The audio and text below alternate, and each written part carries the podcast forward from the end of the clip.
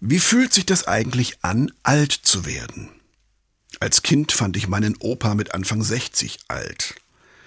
Ich mochte meinen Opa. Er zeigte mir viele tolle Dinge. Eine Dampflok, die Güterwaggons zog und weißen Rauch ausstieß. Den riesigen Ladekran, für den er als Ingenieur im Weserhafen verantwortlich war.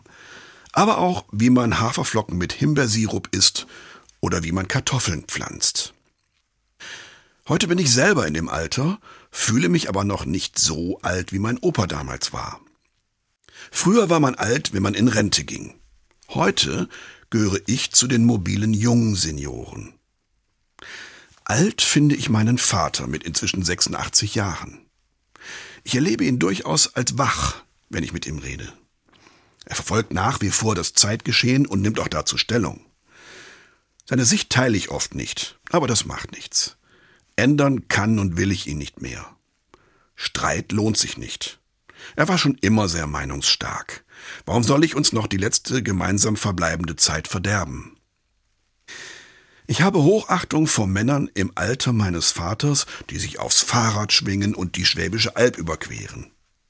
Oder Frauen im gleichen Alter, die mir erklären können, was künstliche Intelligenz ist und die schon mal ausprobiert haben, Texte am Computer mit ChatGBT zu schreiben.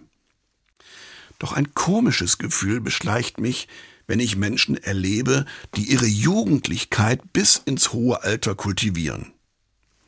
Ich frage mich dann manchmal, ob sie ihre eigene Endlichkeit so weit wie möglich hinauszögern wollen so als ob sie das Sterben ignorieren möchten. Dabei betet Mose in Psalm 90, Herr, lehre uns bedenken, dass wir sterben müssen, damit wir klug werden. Wie also kann ich würdevoll alt werden? Und zwar so, dass das eigene Sterben dabei einbezogen wird. Wie kann ich in Würde alt werden? In der Bibel sagt ein Freund zu Hiob, der ein schweres Schicksal ertragen musste, die Betagten sind nicht die Weisesten, und die Alten verstehen nicht, was das Rechte ist. Puh, harter Tobak. Wenn man dem Glauben schenken will, dann macht Altwerden also nicht unbedingt klug. Aber dann ergänzt dieser Freund, Wahrlich, es ist der Geist im Menschen und der Odem des Allmächtigen, der sie verständig macht. Vielleicht hilft es wirklich zum würdevollen und klugen Altwerden, irgendwie in Beziehung zu Gott und seinem Geist zu sein. Mein Vater hat mir vor ein paar Jahren einen Brief geschrieben und das Gebet einer Äbtissin beigelegt. Er bezog dieses Gebet auf sich selbst. Daran schimmert diese Beziehung zu Gott sehr unaufgeregt durch, so dass etwas davon spürbar ist, wie diese Würde im Alter aussehen kann. Herr, du weißt, dass ich altere und bald alt sein werde, schreibt die Äbtissin. Bewahre mich davor, schwatzhaft zu werden und besonders vor der fatalen Gewohnheit, bei jeder Gelegenheit und über jedes Thema mitreden zu wollen. Befreie mich von der Einbildung, ich müsse anderer Leute Angelegenheiten in Ordnung bringen. Bei meinem ungeheuren Schatz an Erfahrungen und Weisheit ist freilich ein Jammer, nicht jedermann daran teilnehmen zu lassen. Aber du weißt, Herr, am Ende brauche ich ein paar Freunde.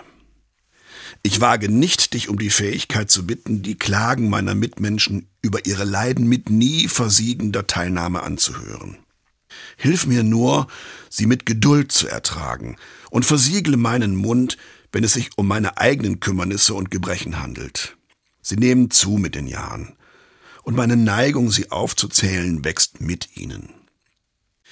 Ich will dich auch nicht um ein besseres Gedächtnis bitten nur um etwas mehr Demut und weniger Selbstsicherheit, wenn meine Erinnerung nicht mehr mit der anderer übereinstimmt. Schenk mir die wichtige Einsicht, dass ich mich gelegentlich irren kann. Hilf mir, einigermaßen milde zu bleiben. Ich habe nicht den Ehrgeiz, eine Heilige zu werden.